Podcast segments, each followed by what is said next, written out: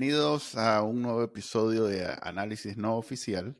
El programa de televisión. El programa de televisión estelar de Bacanal ¿no? Le habla Manuel Díaz, me acompaña como siempre. Juan Carlos Ampie. Este es el episodio 13 de Análisis No Oficial y no lo pudimos hacer el viernes pasado porque alguien se enfermó y no podía. Porque alguien es humano y se enferma a veces. Pues este es un programa de televisión, aquí no puede faltar, man. dale, dale. Me encontré, me encontré muchos nicas el, la semana pasada y, todos me dijeron que... Qué lindo tu programa de televisión. sí, me dijeron eso. Sí, me dijeron Por fin llegaste a la televisión, Manuel Díaz. Vos no le hagas caso, Juan Carlos. Ese es un programa de televisión en nuestros corazones. Así que hoy vengo con toda la Venir el reafirmado, venir reafirmado. Vengo con orgullo a, ver, a hablar. ¿Cuánto daño han hecho? Esa gente no sabe el daño que me ha hecho. ok, vamos el día de hoy a entrevistar a Alexa Zamora, una política joven y actualmente en el exilio, parte de los despatriados, de los 94 despatriados, entre los cuales estamos, estoy yo, está ella, y hay otros 92 más eh, además de los 222 que salieron despatriados y desterrados, eh, eh, hace ya, a ver, dos semanas, ya son dos semanas después de eso. Así que vamos a hablar con ella, pero antes tenemos, como siempre, en análisis no oficial, un recorrido por lo más leído y lo más visto en medios de comunicación de Nicaragua en las últimas 24, 48 horas. Vamos con eso. Estas son las noticias más leídas en Trending Nicaragua del 27 y el 28 de febrero. Confidencial Digital hace un recuento histórico de la política del destierro, desde la dictadura de Somoza hasta los Ortega Murillo. La prensa repasa el salario mínimo que regirá en el país a partir del 1 de marzo. 100% Noticias reporta el asesinato de la nicaragüense Rosa Alpina Morales, perpetrado por su esposo hondureño en Miami, Florida, Estados Unidos. Artículo 66 registra que el Atlas Mundial de la Impunidad identifica a Nicaragua como el país más impune de América Central y el tercero de toda Latinoamérica. Los videos más vistos en YouTube. La emisión de esta semana del domingo 26 de febrero. Nicaragua Investiga destaca las revelaciones del Éster alemán sobre las torturas en el Chipote. En Café con Voz, Luis Galeano entrevista a José Antonio Peraza, politólogo y expreso político. Suscríbase a Trending Nicaragua en la página web y el canal de YouTube de Bacanal Nica.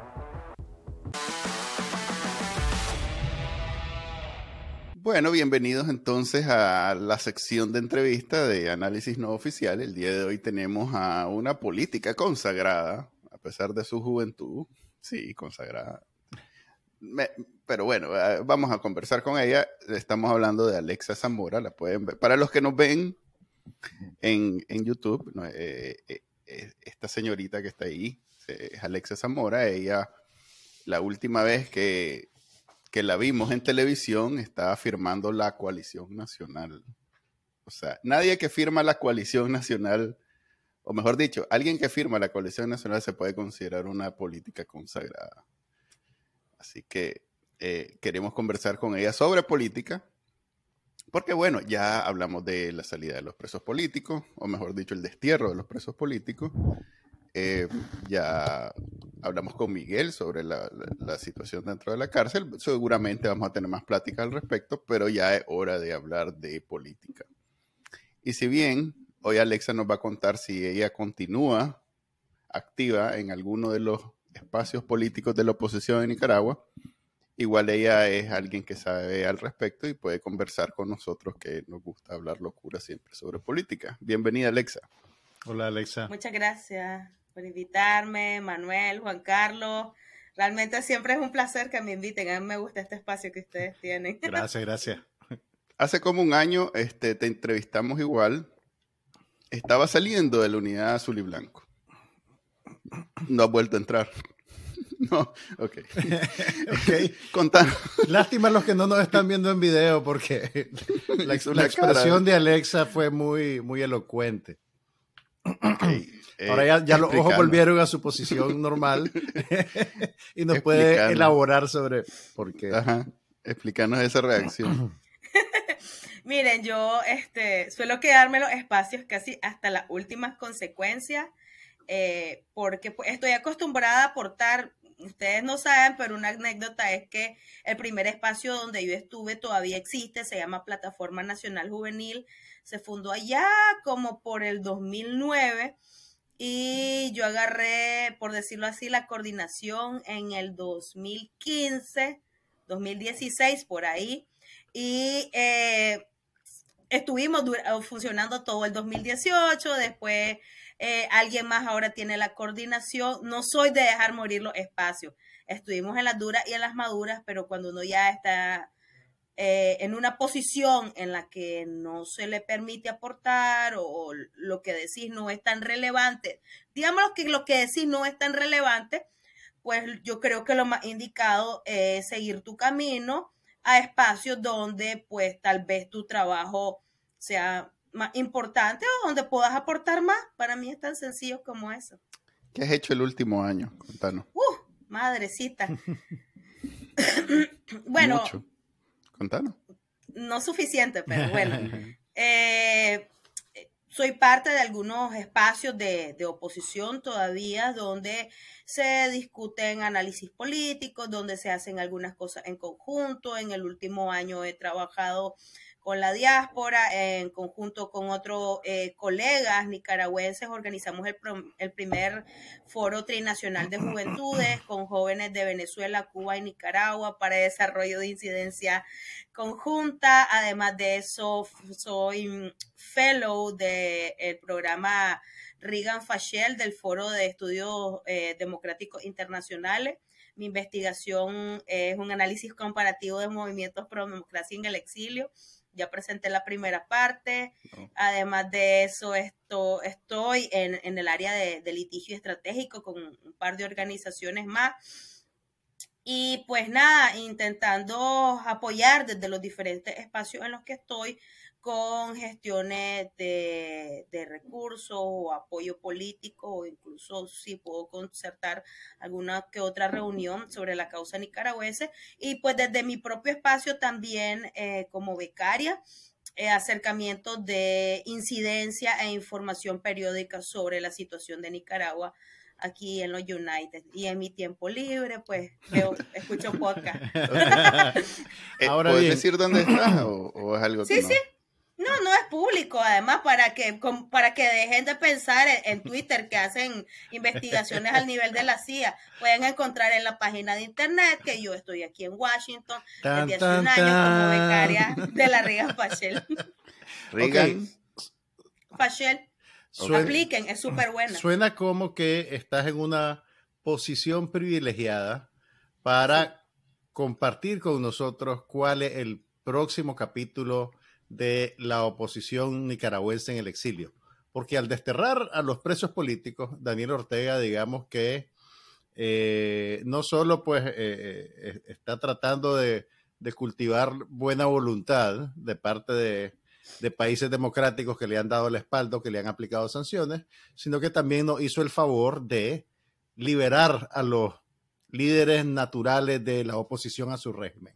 Entonces, decinos cómo ves vos esta nueva etapa en, la lucha contra el régimen de Ortega? ¿Qué, va a pasar? Si tú si, si saca tu bolita de vidrio de estudiante de política y decinos cuáles son los escenarios posibles. Sí, mira, primero que nada, eh, yo recalcar que esto no es ni el primero ni el último caso de movimientos pro democracia en el exilio. Si es algo en lo que yo he sido insistente, y créanme que puedo llegar a ser muy insistente, es comenzar a ver la mirada hacia afuera. Esto Daniel Ortega no se lo inventó. Hay un montón de organizaciones y de movimientos que, eh, por ejemplo, el del Tíbet, que tienen 60 años trabajando en el exilio, y eso no significa que la lucha se terminó. El kit del asunto es qué capacidad va a tener la oposición nicaragüense y, y, que ha sido un reto bastante grande en seguir conectando con la disidencia doméstica, o sea, quienes todavía este, están dentro de Nicaragua con un muy bajísimo perfil, que no van este, en la misma página que, el dictador y que además son liderazgos de base que no son el que sale en la tele, no son el que da declaraciones, pero son eh, la persona, son la fibra viva de la organización comunitaria, sin exponerlo, sin quemarlo, sin hacer que vayan 300 presos políticos más. Ahora, esto de que, la, de que la oposición, y eso que no me gusta decirlo de esta manera porque oposición para mí somos todos los que adversamos a Ortega, no quieren estar firmando debajo de un membrete. Hay diferentes formas de hacer oposición, pero digamos que la oposición organizada está funcionando desde el exilio, incluso antes que nos tocaba exiliarnos. ¿Por qué? Porque la diáspora también es oposición organizada. Y vos lo mirabas haciendo advocacy en Europa, en Estados Unidos, en Centroamérica, recibiendo exiliados desde 2018. ¿Qué es lo que toca? Y siento que algo que no nos gusta a los NICA es rayar el cuadro. Mm. Es decir, no le puedes pedir, por ejemplo, a una persona que trabaja desde las 6 de la mañana hasta las 8 de la noche que esté en reuniones desde esa hora o, o atendiendo comunicados pero es la gente, por ejemplo, y estoy hablando específicamente de la diáspora en este momento, que sabe cómo acceder a su senador, a su congresista, sabe cómo funcionan las leyes y que le dice al exiliado, al recién exiliado, sea muy preeminente o un sin nombre, cómo funcionan las cosas.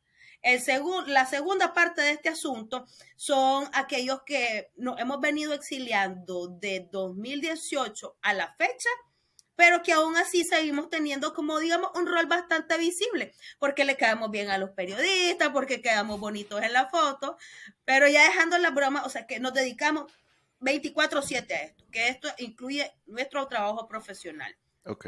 Y esto también se combina con estas plataformas del exilio que nos dicen, ay, es que se iban inventando cosas nuevas. Hombre, el rol de las organizaciones es reinventarse de acuerdo al contexto que están enfrentando. Si no, naturalmente se van a morir. El que no se adapta se muere.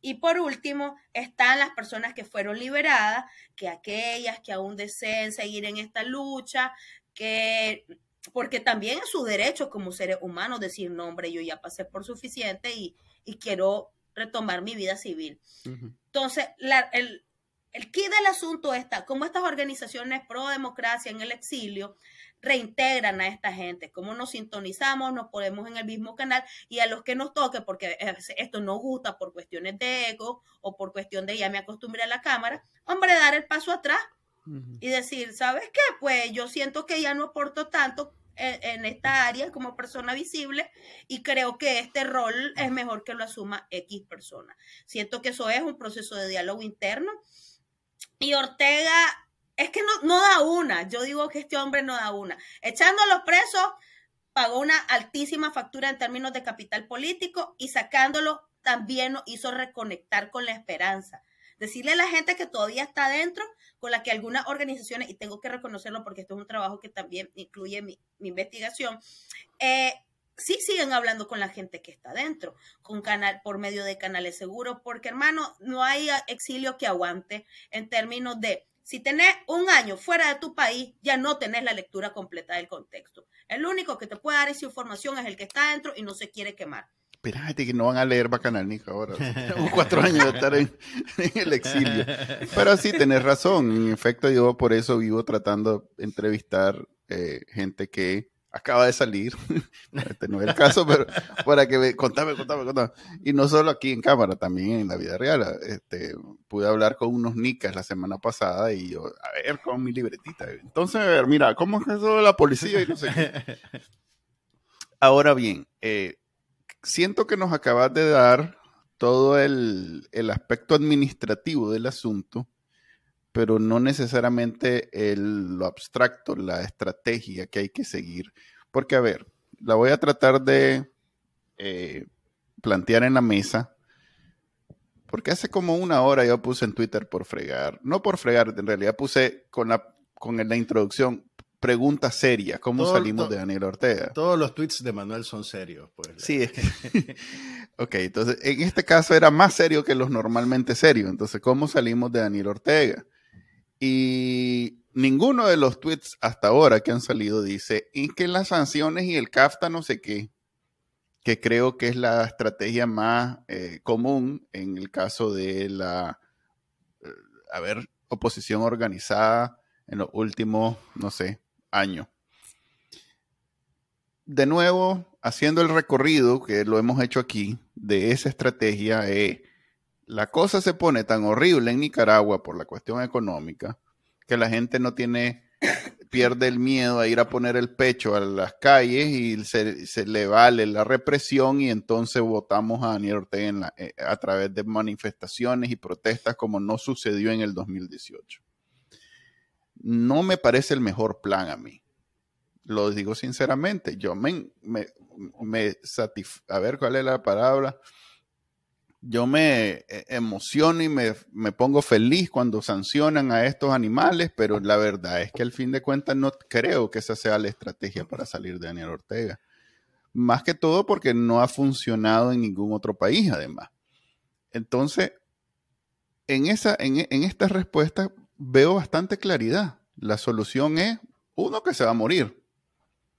Y la verdad es que el, el Frente Sandinista entre todas sus virtudes terror, de terrorista, una que no tienen es eh, la nobleza para continuar sin el eh, Daniel Ortega. Es mi apreciación. Entonces, lo veo... Eh, es un término científico-político, ¿viste? sí, ahí lo vas a ver. para que lo uses en tu, en, tu, en, tu, tesis.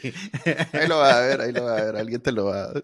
Entonces, eh, esa es una, esa es la vía quizás ahorita, la, que creo que es la, que es. Pero también, y ahí es donde me gustaría que discutiéramos, está esta de las sanciones y el CAFTA. Está también una que, que, yo me casé con ella y que creo que es la mejor, eh, tocar al círculo que lo mantiene en el, en el poder en Nicaragua para ver si ellos se voltean y lo votan, que estamos hablando de la policía y el ejército, eh, y está también la de salir a las calles y, pues tomárnoslas de nuevo y, pues todo lo que significa eso en costo humanitario. Si querés, Juan Carlos, empezá vos con tu...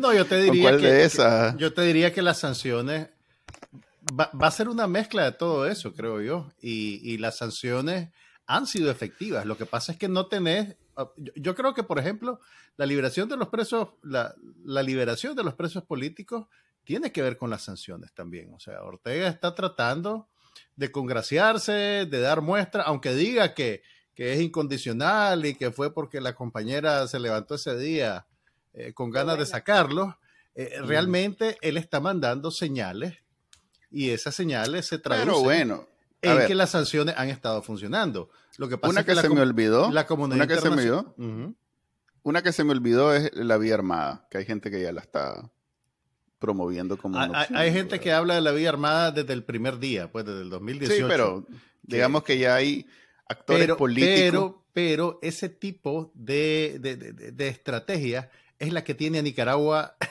en el, en el estado en que estamos ahorita. O sea, si, si, si no se hubiera articulado una vía armada para votar a Somoza, probablemente no estaríamos en el, en el, en el problema que tenemos ahorita, en el que tenés a un aparato político que utiliza la violencia para mantenerse en el poder. ¿Por qué, ¿Por qué lo hacen? Porque ya la violencia le funcionó una vez para derrocar a un dictador. Entonces, ok, estamos matriculados con la violencia. Entonces, recurrir a la vía armada para sacar a Daniel Ortega ahorita sería, como dicen los gringos, patear la lata más adelante en el camino. Y dentro de 20, 30 años, los que usaron la vía armada ahorita van a usar la vía armada después para otras cosas. Entonces yo creo que eso, eso no, es, no, no debería de ser... A ver, yo, yo sé que estos procesos son más complicados y que no es que un día alguien se siente y decide, ok, vamos a hacer esto. Pero, es que sí, ese es mi punto. A ver, e, ese es mi punto realmente, porque lo que acabas de decir vos es hasta cierto punto el, la observación que haces como observador, valga la redundancia, decir, ok, estos procesos debe, al final va a ser una combinación de todo. Como cuando eh, Somoza se fue del país, eh, si vos analizás, vos puedes decir, ok, todos estos factores contribuyeron a que contribuyeron a que se fuera, ok. Pero en, retrospectiva, que como dicen los gringos, la retrospectiva de 2020, eh, si vos pudieras viajar en el tiempo, eh, ¿cuál sería tu estrategia para sacar a Somoza? ahora que ya sabes por, qué fue lo que al final de cuentas lo hizo, eh, o sea, qué fue lo que desencadenó todo lo demás. Ya sabes qué fue, ¿no? O sea, que, que de pronto eh, el Frente Sandinista se fue tomando las ciudades que en realidad fue la gente, pues. O sea, el Frente Sandinista eran tres más con Se quedó con el crédito. Se quedó con el crédito. Exactamente. Pero bueno, eh, ¿qué fue de eso? De todo lo que pasó con, con Somoza en el 79 que hizo que Somoza dijera, bueno, aquí ya no hay nada que hacer y me voy. No fue OEA. No fue. Entiendo, el más en algún momento lo dijo. Cuando los gringos dejaron de, apoyarlo. Ajá. Pero en este caso, Somoza era abiertamente dependiente del Estado de Estados Unidos, de la, a ver cuál es la del país, pues, del gobierno de Estados Unidos. Daniel Ortega no es dependiente de ningún gobierno. Él quisiera ser dependiente de Putin, pero Putin lo ve como ni se acuerda quién es. Entonces, ¿cuál es? ¿Cuál, cuál fue la estrategia realmente de, o, bien, si pudiéramos adelantarnos en el tiempo y hacer de cuenta que ya sucedió la caída de Daniel Ortega, ¿cuál crees vos que hubiera, cuál fue la, estrategia ganadora? Pues yo sé que todo, todo tuvo que ver, pero ¿qué fue lo que hizo? Alexa. Sí, mira, es que esto es como, esto es como cuando haces relleno. Primero, ninguna receta se parece. Ok, estés haciendo el mismo relleno. Ok. Y segundo, hay siempre como esa, esa pizquita que le da el toque final. Mira, yo en primera concuerdo con Juan Carlos, no hay como una estrategia única, ni las sanciones por sí solas, ni la movilización masiva por sí sola, ni el aislamiento diplomático y los cercos económicos por sí solos votan una dictadura. Y yo vuelvo al punto. Miren, si algo que he aprendido en, los últimos meses aquí es que hay que ver más allá de la burbujita de Nicaragua. ¿Por qué? Porque sí, tenemos nuestro clavo, nuestro clavo interno, pero nuestro clavo interno está también conectado con clavo externo. ¿Por qué? Porque si ustedes ven en escala global, o sea, las sanciones van a tener eh, eh, incluso limitaciones en términos de afectación porque hay un intento de crear un sistema económico paralelo entre los chinos, los rusos, los iraníes, esta gente, alguna gente del Medio Oriente, Venezuela porque se beneficia y hasta los mismos cubanos y, Nicaragua agarrando terminación. Yo creo que, que, tener eso en perspectiva, entendiendo que somos un caso particular porque no somos el mismo relleno de Venezuela, ni de Irán, ni de Rusia, pero que estamos, estamos más o menos cocinando la misma receta. Lo que me trae de nuevo al punto de, incluso en, el, en, en términos de Somoza, o sea, no soy pro lucha armada, pero eh, jugó un rol y que más allá de la lucha armada fue la, insurrección popular. ¿Qué pasa? Y que también yo creo que tenemos que ponernos en contexto. Eso ya no se estila. Yo no creo que vayamos a tener ni respaldo ni reconocimiento internacional por parte de un país serio, a como se, se, se estilaba en los 80, si nos inclinamos por ese lado de la balanza. Y tal vez voy a ser muy grosera en lo que voy a decir, pero ya estoy bastante Vos dale, vos dale. Es este que lugar, de la gente, muchas de la gente que anda diciendo lucha armada, pues si agarra el fusil se cae, se cae de espalda o está afuera, porque es bien rico mandar a la gente a poner el pecho o hacer algo que vos no podés hacer o no está en la disposición de hacer yo no, so, yo, yo no comparto esas posiciones e incluso con lo de tomarse las calles, yo llamo a la prudencia. Eh, si esto se da, si una nueva insurrección popular se da, tenemos que estar listos para respaldarla, pero eh, yo no le voy a pedir a la gente que se vaya a inmolar frente al Carmen porque es algo que yo no estoy haciendo. Pero en términos estratégicos, como lo decía Manuel, miren, el contexto es bastante cambiante. Lo, lo, que puedo haber dicho, qué sé yo, hace tres meses, cuando los muchachos estaban presos todavía, no va a ser lo mismo que digo hoy. ¿Por qué? Porque los contextos son cambiantes y por tanto los escenarios son cambiando. Para no, no sonar a cantinfla, eh, tiene que haber una combinación bastante equilibrada, primero, entre el carril interno de la oposición, porque no sirve de nada el cambio de correlación de fuerza, que fue lo que se, se logró en 2018, y estuvimos a tres cucharadas de pimienta de lograrlo sacar, pero estábamos renqueando de una pata. Entonces, primero tenemos yo no sé, no te sabría no, decir. Dale, decirlo, hombre. Yo tengo, mi propia, yo, tengo, mi apreciación y mi, mi, apreciación es que en ese momento la empresa privada no estuvo lista para dar el salto. Exactamente. Yo mismo tuve una discusión esta semana con alguien de, los presos políticos diciéndole. Pero lo hubieran no existen. ¿Qué es ahora? no, bueno, pero aprende. De hecho, una de mis preguntas para vos hoy es, ya que no, no fuiste parte de los presos políticos, estuviste involucrada por los últimos cuatro años en la oposición, ¿qué aprendiste que no volveríamos a hacer? O sea, ¿qué podés aportar en ese sentido? Decirles, miren, ¿saben qué hicimos y no hay que volver a hacer? Esto, esto y esto. Bueno, voy a decir una salvajada, pero como les dije, ya estoy acostumbrada. eh, lo, lo, primero es el asunto de entender los roles. Hay quienes querían jugar estrategas políticos, representantes en la mesa de negociación y candidatos al mismo tiempo. Eso no se puede. Unos querían ser movimiento social, pero movimiento político, pero candidatos al mismo tiempo. No me crean a mí, googleen, según la teoría política y de los movimientos sociales, no se puede tener tres sombreros al mismo tiempo sin que se te caiga uno. Y el otro es no forzar, y esto fue un poco paradójico, no, no forzar las unidades y las coaliciones. Hmm. Entender la relevancia de la unidad en la diversidad. Oye, no todos tenemos que llamarnos igual. Todos hemos jugado un rol en este proceso y lo vamos a seguir logrando. Y el tercero, porque son tres, creo que yo en lo particular le quitaría el sesgo ideológico. Y voy a repetir lo mismo que dije cuando, cuando firmé la coalición. A mí ningún paramilitar me andó preguntando si tenía carnet del frente cuando andaba en la calle o cuando me llevaron a desmarimbar mi casa. Nadie me preguntó. Y así como no les preguntaron nada similar. ¿Podrías elaborar un poquito sobre el asunto de la unidad? Porque nosotros estamos acostumbrados a que lo que todo el mundo te dice es que la oposición se tiene que unir, es que la oposición se tiene que unir. ¿Qué significa?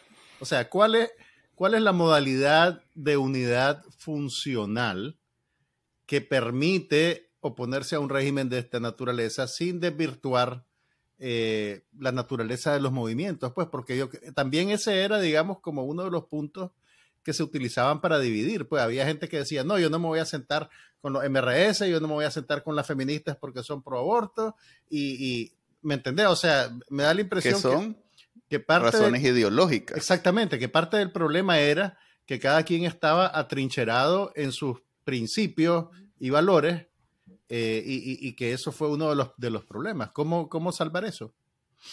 Sí, mira, yo creo que hasta en eso salió perdiendo Ortega, porque cuando mete preso a Raimundo y todo el mundo, del corte ideológico que sea, eh, a mí me tocó hablar por teléfono y sentarme a tomarme un café y, con gente que el día de hoy aprecio un montón y que, gente que, pero es que no, no toleraba ni siquiera escucharla. Lo que pasa es que también es una cuestión cultural.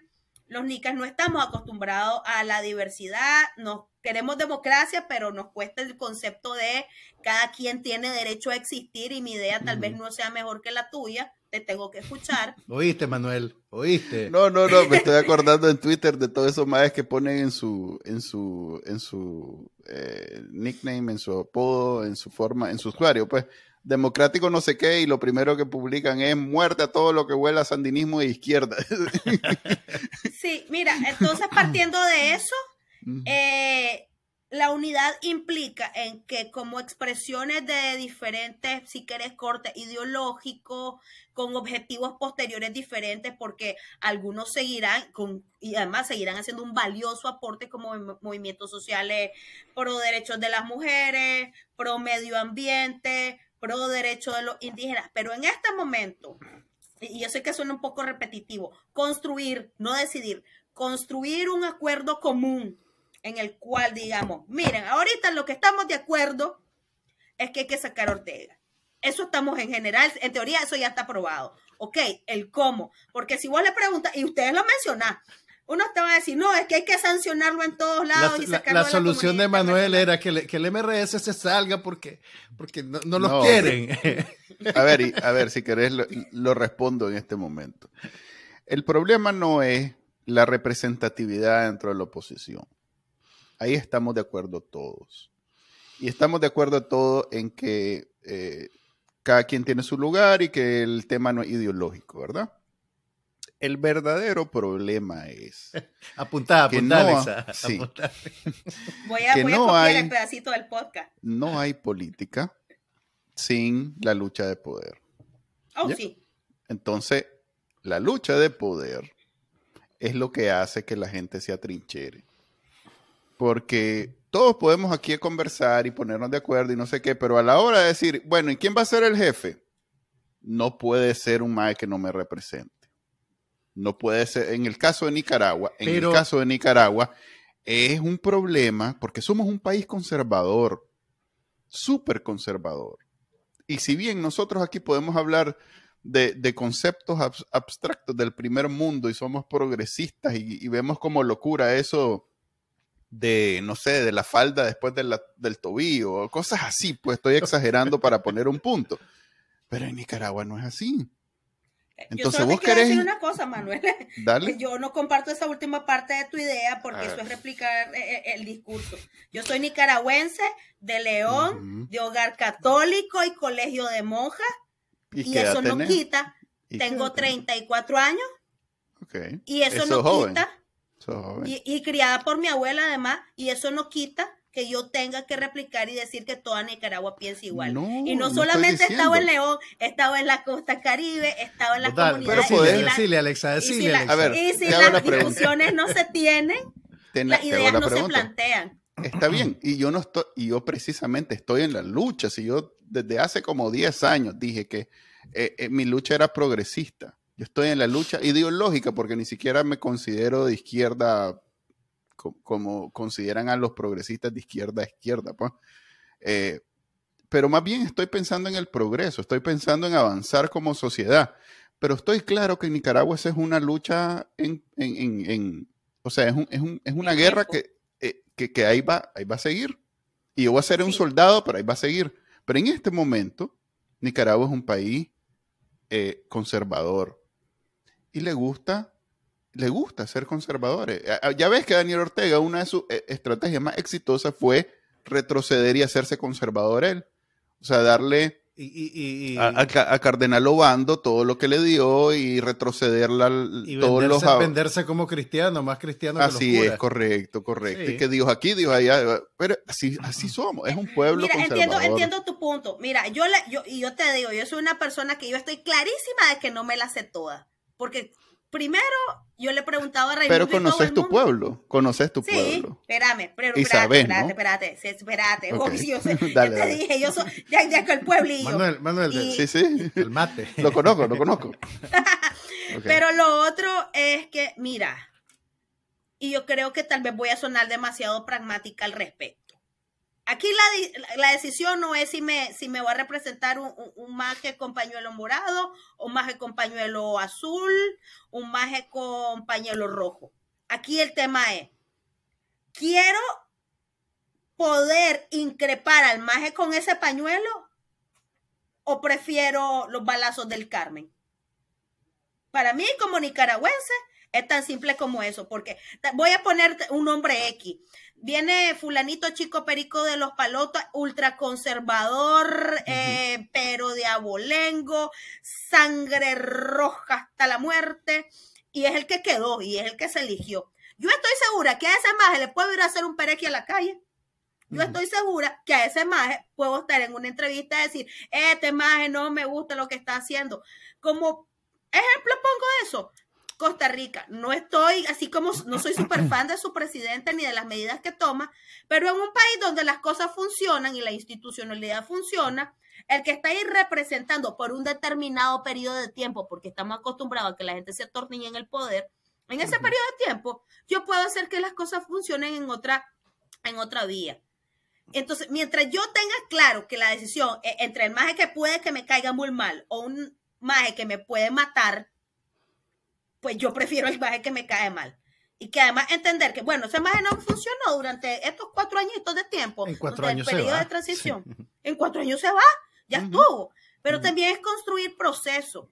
Por a eso me refiero a que no nos gusta la Ese era mi punto, ese era mi punto siempre. O sea, era el reconocimiento que Nicaragua es un país conservador y que por lo tanto no podían eh, los, eh, el poder quedar en manos de gente que no lo representa, porque al final de cuentas lo que va a suceder es que Nicaragua no se va a ver representada y entonces volvemos a lo mismo. Pero lo que pasa es que... todas esas discusiones deben ser aplazadas al momento en el que ya tengas una institucionalidad en cierne. Eso es como decir, eso es como decir que vas en un bus y el bus se cayó, el, el, el, el maje que maneja le dio un ataque al corazón y se cayó. Entonces todo el mundo se pone a decir, tiene que manejar el que... Exactamente. No, no, tenemos que todos agarrar una mano. No, mi punto es el siguiente, alguien tiene que manejar. Está bien, no puedes, no, no puedes decir, ahí cuando lleguemos nos ponemos de acuerdo. Alguien tiene que manejar. Pero, pero te pones de acuerdo en quién es el que va a manejar. O sea, mi punto es que. acabas de dar con lo que acabo, lo que estoy diciendo. O sea, lo que te estoy diciendo. Eso es. Entonces, lo que te estoy diciendo es. Lo que te estoy diciendo es. Es que, escúchame. Lo que te estoy diciendo es. El problema en la política de Nicaragua en general, en la oposición, es que cuando a alguien le toca manejar, alguien agarra el timón y dice: Espérate, espérate, espérate, espérate. Ese mae no.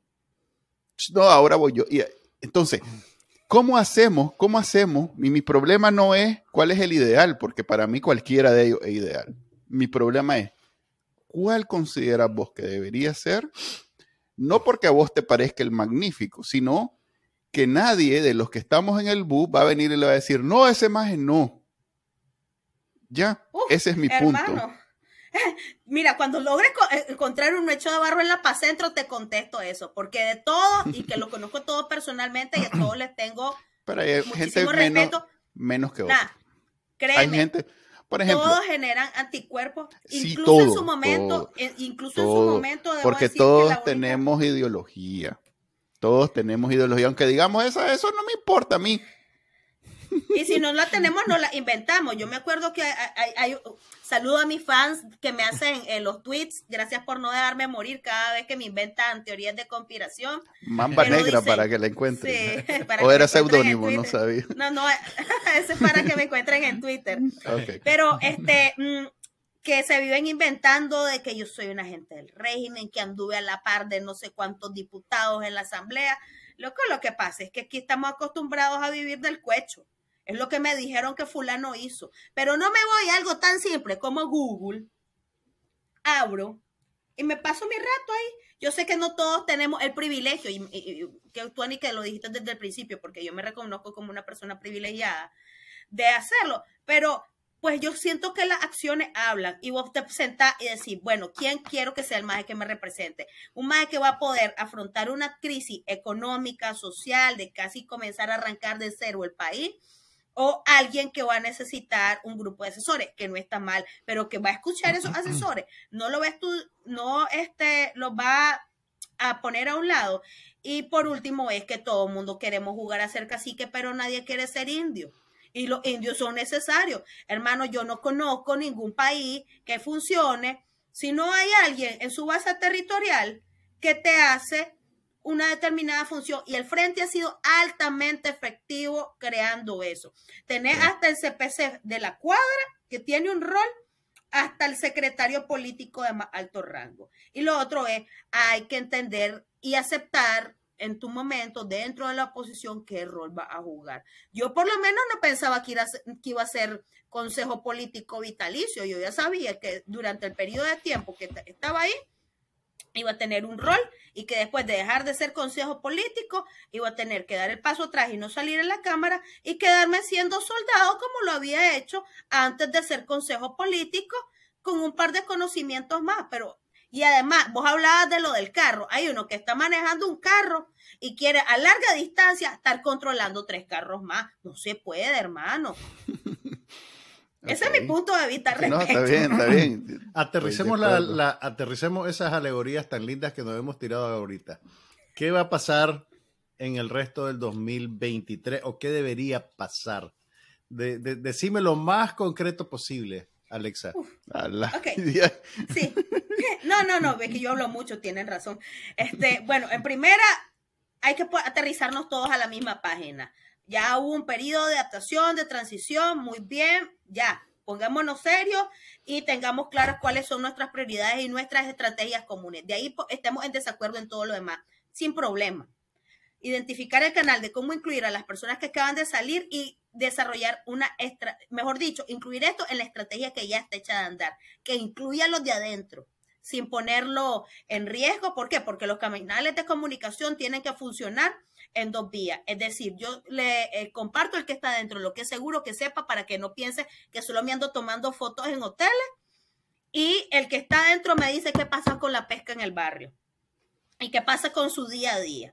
Con base en eso podemos reestrategizar. Y lo último es eh, tener en cuenta todo cómo se va construyendo el cambio de correlación del poder, porque tirar a un gobierno o a un régimen no es hacer tan, ni tampoco hacer relleno como me gusta decir a mí, sino no es una receta de tres marchas, cinco sanciones y diez comunicados. Es una cuestión de poder ir cambiando la correlación de fuerza a un punto tal de que se vea obligado a ceder el poder y, ahora, y tener también esta discusión de el cómo se sale del poder, porque no es cierto que Ortega un día se va a sentir tan presionado, tan estresado de saben que estoy viejo, me voy a subir un avión y me voy. Es saber, ajá, ¿qué va a pasar? Diferentes escenarios. Yo quisiera que la gente se quitara de la idea de que va a ser que va a haber una intervención militar, ejemplo de que no va a haber una intervención militar en Venezuela. Lo segundo es entender que esa, esos procesos los tenemos que discutir nosotros. Ajá, va a haber una negociación. ¿Quién se, ¿Quién se va a ir a quemar a la negociación? Porque te van a odiar de todos lados. Te va a odiar la sociedad porque va a decir que vendiste la causa, te van a odiar los de tu lado y te van a odiar los del otro lado. Así que anda a buscar qué hilita te vas a ir a meter después de eso. No va a haber negociación. Ok, perfecto. Descartemos la negociación. ¿Cuál va a ser el proceso? Lo vamos a poner en un punto de ingobernabilidad e insostenibilidad que ni siquiera sus cercanos del poder le permitan tener una maniobra y que desde adentro le diga, mira chiquito, chao con bye, porque no podemos seguir con vos aquí. Y en ese escenario, ¿cuáles van a ser los puentes para que la oposición pueda incidir en eso? Porque hasta ahorita lo que yo he visto, incluso el que se sale del lado de la oposición, lo tratan como leproso. Yo miro las cochinadas que le dicen a Maxfield en Twitter de, infiltrado, que es la parte más bonita, no lo bajan. Ajá, ¿cómo construimos nosotros? Entonces, siento que hay varias preguntas Twitter no, es no hemos contestado y pues yo, yo tampoco tengo la respuesta para todo, ¿verdad? Yo, yo solo comparto como cuáles han sido mis pensamientos y mis perspectivas al respecto, que puede que estén erradas o no, ¿verdad? ¿Existe el riesgo de que el régimen se, se enquiste en el poder por décadas, como el caso cubano, por ejemplo? Yo es la, de hecho es uno de los escenarios que veo menos posible por lo que mencionaba Manuel. Una de las incapacidades del régimen ha sido construir relevo interno y los cuadros que han venido sobresaliendo al interno del partido, ellos tienden a descartarlos, relegarlos o ponerlos en situación de sospecha. Y tampoco es un, eh, secreto para nadie que Rosario Murilla no cuenta con el poder dentro del partido para mantenerlo cohesionado y consolidado, no es una figura aglutinante y tampoco han trabajado en ese sentido para poder construirle un perfil de esa naturaleza a sus propios hijos. Coincido con eso último. Creo que Manuel se frizó. Y... No, no. Eh, eh, eh, así nos vemos nosotros, pero todo está funcionando perfectamente. ok, aquí, aquí, aquí les voy a preguntar, estoy de acuerdo con lo que decís, pero puede pasar tal vez algo como en el caso de Venezuela, que no veíamos tampoco una sucesión clara. Sin embargo, la nueva clase económica que se formó bajo Chávez cerró fila a la hora de que vio que podía haber un proceso de transición y simplemente se matriculó en un nuevo liderazgo con Maduro. ¿Podría pasar lo mismo en Nicaragua? En, caso de que Daniel Ortega pase a la inmortalidad, como le gusta decir a ellos. Sí, mira, eh, para mí eh, es un escenario extremadamente poco probable por eh, la cantidad de intereses que hay al respecto y porque no construyeron la consolidación ni siquiera en términos económicos para poder permanecer por sí mismo. La clase popular de la que ellos tanto presumen, sus bases no empatizan con ellos y que ese es su principal arma discursiva. Y en ese sentido, una, un esquema de sanciones bastante bien diseñada te puede poner en jaque a un núcleo que es eminentemente económico. Sí, yo también pienso que el tema económico en Venezuela ha, cumplido con una... O sea, vos tenés que ser o como los cubanos que controlan absolutamente todos los aspectos de la sociedad, que entre ellos, o mejor dicho, les, ayuda mucho ser una isla. o como los venezolanos, en donde tenés suficientes recursos como para sostener a un aparato, o sea, mantener felices a un aparato más grande. En el caso de Daniel Ortega, él se ha rodeado de delincuentes de poca monta, o sea, cuando han salido, han caído en desgracia estos policías, eh, nos hemos dado cuenta que son, pues, son delincuentes o sea, no es aquello que como el Chapo Guzmán, pues, que ya sale en Forbes como un millonariazo y no sé o qué. los jueces que se, que se, se tamalearon un terreno, pues, para el sí, hermano. O sea, sí, exactamente. O sea, él, él por lo mismo, eh, él mantiene a sus... Creo que sí. Ok, eh, él con, con, muy poco dinero logra sostener a, a, al, al, al, pues a esos sandinistas que todavía lo, lo, lo, mantienen en el poder. Y creo que es mitad dinero y mitad este, lealtad al líder, pues. Entonces, ante las eventuales dificultades económicas que son inevitables. No las preguntas Manuel y su imagen me aparece frisada. ¿Vos sí me ves, Juan Carlos? Yo sí te, te, veo y te escucho. ¿A mí me escucha, Alexa? Sí, a vos sí, a Manuel. Lo veo, pero lo veo frisado y no lo escucho. A Manuel mucho le pasa eso. La gente no lo oye. no lo sé, Rick. Ahora sí me ve. Dicen que un tweet de Él se vive quejando de eso. Bastante. Ay, bienvenido al club. Yo también lo digo muy a menudo. Para más bola afuera que en mi, en mi propio paisito. Pero bueno, ¿quiénes somos para jugar? No, pero lo que mencionaste es bastante importante con la cuestión de la interpretación de justicia entre los diferentes niveles. No es lo mismo, eh, en términos de justicia transicional, la responsabilidad que pueda tener un juez, incluso que de juez a juez, ¿verdad? No estoy hablando de todos los jueces, o un secretario político del barrio que no agarró un arma, pero solo andaba ahí de oreja, versus quiénes son los mandos que dan eh, al respecto eh, las órdenes, quiénes son los que crean las cadenas de mando. Eh, yo creo que fue Fundacionaria este, quien hizo un, Fundacionaria y el colectivo Nicaragua Nunca Más hicieron un trabajo súper interesante al respecto en identificar las cadenas de mando y pues yo creo que los que se encargan de justicia transicional, porque le saben más al asunto, pues deberían de, de tomarlo en cuenta en su momento. Ya te vemos, Manuel, y ya te oímos. Ah, la escucha. Ahora sí, decías, Manuel, eh, ¿te acordás de lo que estabas diciendo? no realmente, pero tampoco escucho a Alexa ni la veo ahora, o sea que estamos...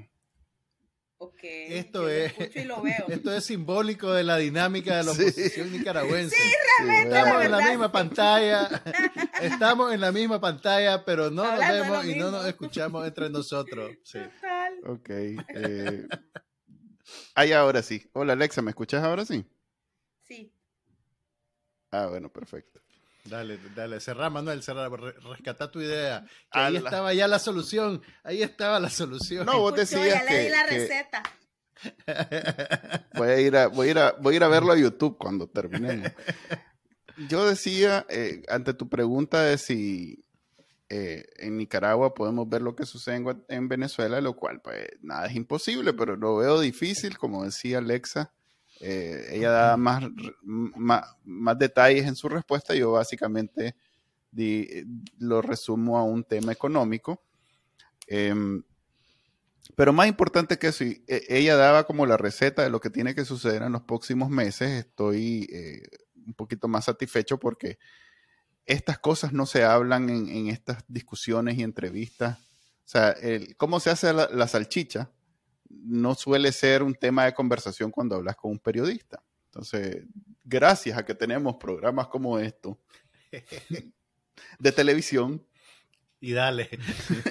es que podemos conversar estos temas internos sobre la política que a mí me interesan, porque si no, no veo caminando el asunto, pues.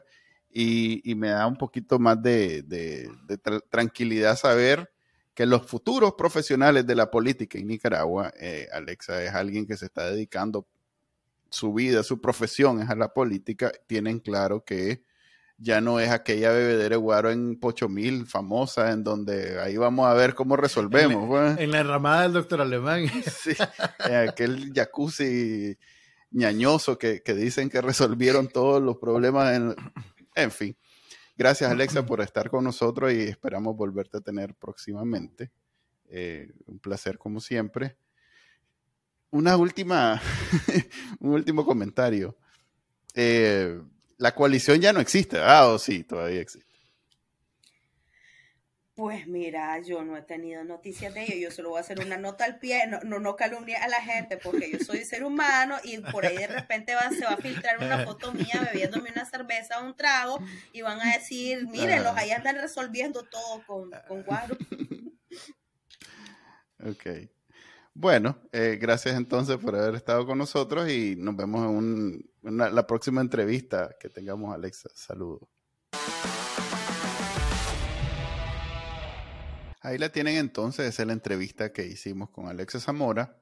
Eh, nos respondió muchas preguntas y todavía tenemos más, pero lo bueno es que tenemos todo el tiempo del mundo mientras el comandante siga con buenos salud para... Mientras el comandante decide dar el paso a la inmortalidad que todos estamos esperando. Así que vamos a tener tiempo para resolver esos problemas. Nosotros aquí vamos a hablar en el, en el IPEWE, casi digo chingaste otra vez por tu culpa. en el IPEWE vamos a hablar de el banquero de los dictadores. Dante, vos sabes que yo no había caído en la cuenta de lo que vos decís. Realmente tiene nombre como de, de villano de telenovela. Sí, no, el maje tiene su, su personaje. Eh, es más, no, no, se asusten si de pronto sale un cómic.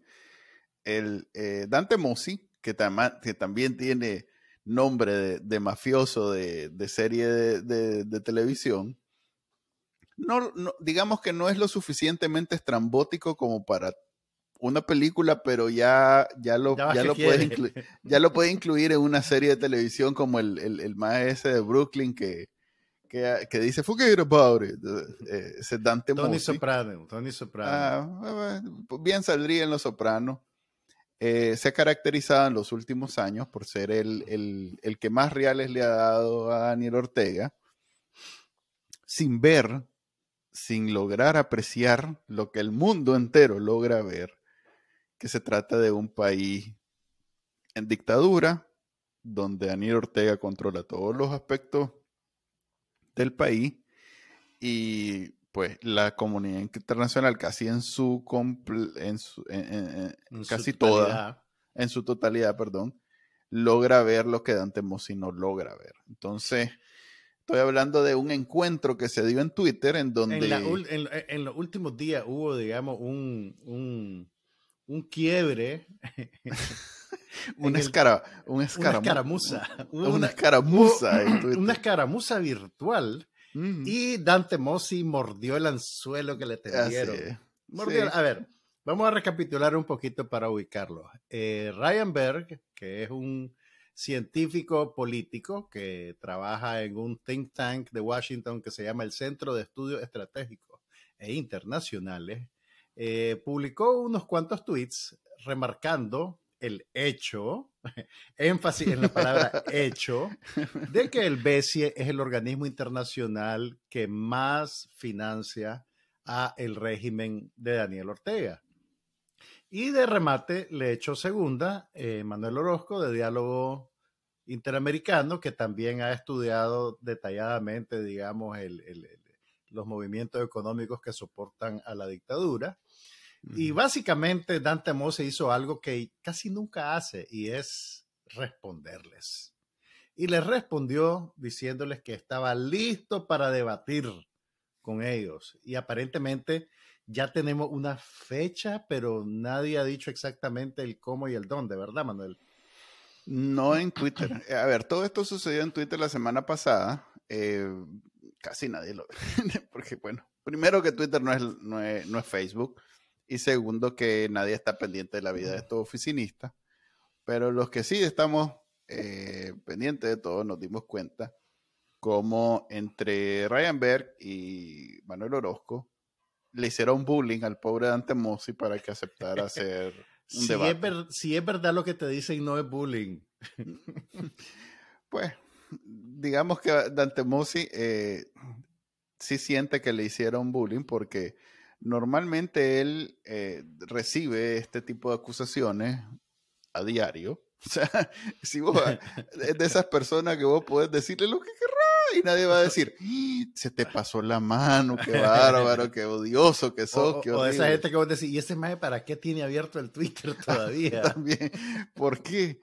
Entonces, eh, bueno, digamos que sí lo ocupo para eh, traer este atención a todos los grandes proyectos que financia el BESI y ahí de pronto salen cosas que se que financia en Nicaragua cuando todos sabemos dónde va ese dinero, pues ese dinero no no si llegara si llegara a suceder ese debate, que no sabemos si va a pasar, creo que hablaban del 15 de marzo, pero no lo tengo muy seguro. Si llegara a suceder ese debate, ya te voy a decir qué es lo que Dante Mossi va a responder a cualquier cosa que le digan.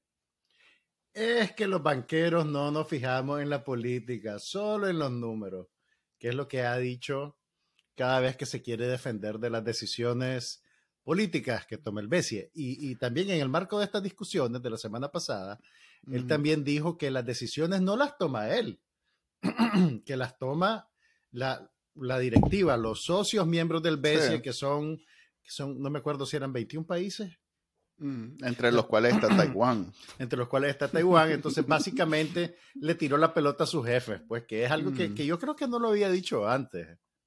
Sí, pero de alguna manera le va a tocar en algún momento enfrentar el, el, lo que le tocó a, ¿cómo se llama el de Loea? Eh, este, ay, se me olvidó ahorita, el secretario general de la OEA. Sí, sí, sí, sí. Cuando no aceptaba de que Daniel Ortega era un dictador y en algún momento tuvo que dar el paso y decir, ok, pues este más es dictador. O sea, lo, mejor que puede pasar de esta, digamos, tormenta perfecta en Twitter es que el Bessie eh, llegue a un punto en el cual tenga que dar un giro de timón en su relación con el régimen de Daniel Ortega, que conste, no quiere decir que los financiamientos que ya están aprobados mágicamente se van a detener de un día para otro, pero sí puede convertirse en un golpe para la dictadura y en un problema a mediano plazo, a mediano o largo plazo, pero no, no va a ser, creo yo, digamos, una, una, una, una, una fórmula mágica, pues, que, que de un día para otro le va a asestar un golpe a la dictadura. Yo tengo la esperanza de que ese debate sea tan pero tan eh, escandaloso y, grotesco ante los ojos del mundo libre que, alguien al día siguiente llame y le diga, mira más, ya no, pues ya para todo eso, guarda esos reales, ya, ya, ya, no se puede seguir así, esto uno ya llegó a un nivel, sí. Uno siempre puede soñar.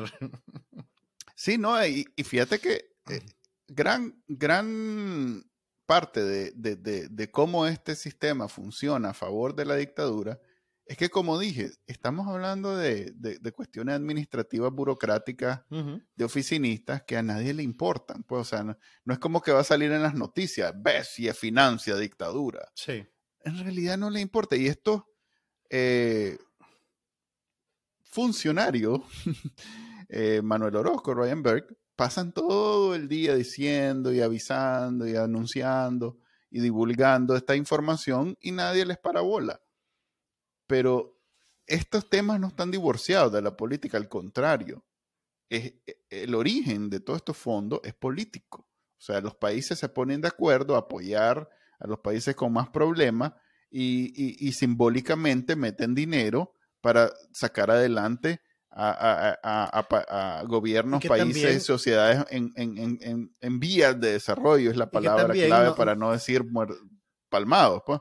Y que también lo hacen no solo por la bondad de su corazón, sino porque les conviene para que no tengamos esas olas migratorias. Correcto, sí, que claro. que les meten mucha presión en sus sistemas internos y en su política interna. Claro, pero en el momento que estos temas entran a la discusión política, como te digo, ahí es donde ya no se puede obviar o sea, ahorita es una situación cómoda en donde el BESI es un motivo de conversación una vez al mes, de 30 segundos. Entonces, en, ese, eh, en ese silencio es donde ellos pueden pasar desapercibidos y nadie se da cuenta. Es más, la investigación que hizo aquel señor de, creo que de Costa Rica, que es confidencial, Costa Rica o El Salvador, no me acuerdo, confidencial ahí la, expuso, donde se veía todos los abusos y la corrupción que había dentro del BESI. Creo que fue Otón Solís el que había sido eh, representante de Costa Rica ante el BESI, incluso había promovido una, una, misión para, para moderar las prebendas que tenían los representantes. Exactamente. Del BESI. Él, él, él fue como el whistleblower, ¿cómo se llama eso? El, pero hay alguien que hizo una investigación donde documentó todos estos abusos y de nuevo el BESI Ahí sigue. Parte sin novedad, porque ahí sigue, no, ahí sigue, pues ahí sigue Dante Mossi y siguen los abusos financieros y precisamente mientras Dante Mossi no, no tenga dificultad para continuar siendo presidente del BESI y, y, siendo el banquero de los, mejor dicho, viviendo la gran vida, él continúa siendo el banquero de los dictadores porque de alguna manera esa fórmula le ha funcionado. Pero cuando ya le pones un costo y el costo es dejar de financiar una dictadura, ya las cosas cambian. Y esa es mi esperanza con este debate, porque de pronto el costo se eleve y a él tenga que decir, ni modo, comandante. bueno, estén pendientes, vamos a estar pendientes de qué pasa con ese debate. y bueno, con ese lindo sentimiento llegamos a el, final, de, un este episodio más. Programa de televisión. Afamado. de este popular programa de televisión, Análisis No Oficial. Ya saben que lo pueden ver en YouTube. Por el momento, próximamente un canal de televisión, pero por el momento YouTube nada más. Los sueños, los sueños de Manuel y lo pueden escuchar también en eh, su directorio de podcast favorito. Ahí sí no me importa que no le digan programa de radio, por ahí la radio no importa. Ahí sí, podcast es podcast, no, nada que ver con radio. O sea que lo pueden escuchar en su directorio de podcast favorito. La mayoría lo escucha en Spotify, yo no sé por qué a mí me cae mal Spotify. Eh, pero también lo pueden escuchar en Google o en, o en mismo hasta Amazon estamos, así que ahí nos pueden escuchar. Nos vemos hasta el viernes, hoy es martes. Nos vemos el viernes con otro invitado y con otro tema en análisis no oficial. Bye.